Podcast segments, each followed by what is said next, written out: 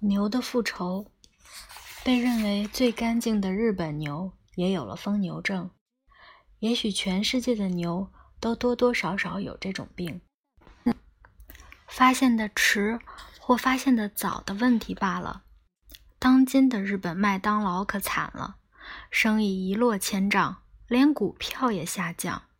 专卖牛冬的吉野家也糟糕，本来从四百多元。降价到两百多元，刺激一下生意，结果果然很多人去吃。但是现在又闹出疯牛症，再便宜也没人上门。政治家怕经济不振，部长们都出来吃牛肉，让记者拍照。当今搞政治不容易，不幸染上命都没有，真可怜。最先发现的牛只属于千叶，那么神户、松坂和晋江的高质牛不要紧吧？话不是那么说，毛病起源于喂牛的饲料。人类把牛骨头磨了再给牛吃，真是惨无人道。不管是千叶牛或是松坂牛，吃的是同一种东西。所有牛。都有出毛病的可能。我说这是牛的复仇。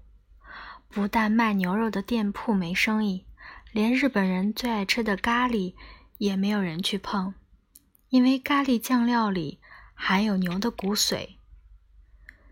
牛奶也受影响。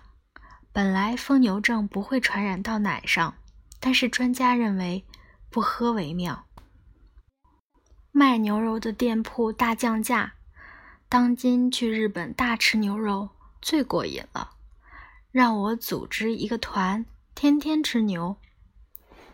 斯盖阿斯，沙扑沙扑，选取上等的部位。